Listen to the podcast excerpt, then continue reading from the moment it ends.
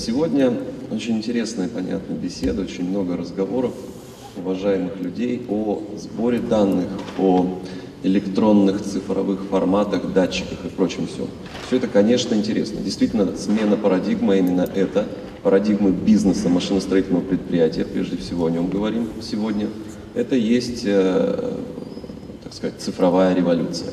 Но вот, машиностроительный завод все-таки это сложный и консервативный механизм взаимоотношения машины и человека.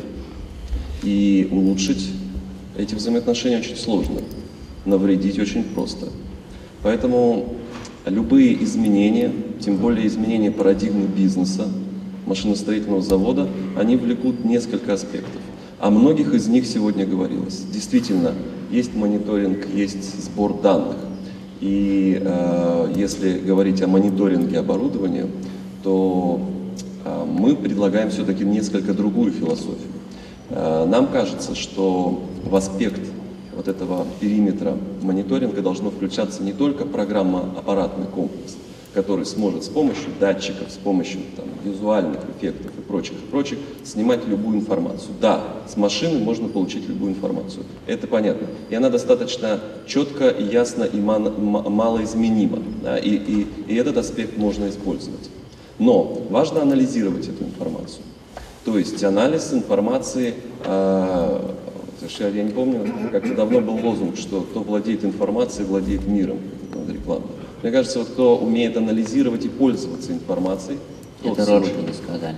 Как вы говорите? Ротшильды сказали, когда да. дешевки пол Англии скупили, когда битву при Ватерлоо Наполеон проиграл. Ну вот, вот, вот, вот.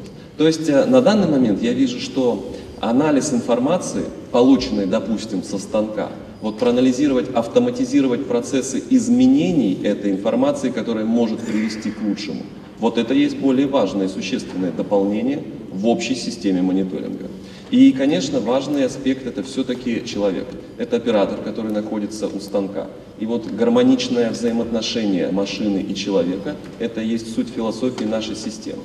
Э, что такое, э, как, как, как, оператор? Как оператор задействован вообще в этом процессе? Конечно, есть много ручных операций. То есть мы говорим, что оцифровать можно все, любую машину. А отцифровать или поставить стойку чипу на оператора очень сложно. Но ручные операции, повторяющиеся или эксклюзивные, это важный аспект для того, чтобы бизнес машиностроительного предприятия действовал. Это очень много времени, если проанализировать это время. Так вот, а, дать возможность, так сказать, отцифрованных инструкций помощи оператору, вот это очень важный момент его вовлечения. То есть это, а, если листать дальше, можно там постепенно, да, там 3-4 слайда пройти, кроме последнего, последний не нужен. А, то есть э, это, это вовлечение человека э, и э, некий социальный аспект, когда возникает, может быть, в советское время существовавший, но с некими перекосами принцип соревнования, да? Когда оператор может понимать, что кто-то выполняет так эту работу, она отнормирована, кто-то может выполнить лучше, и возникает этот процесс взаимодействия.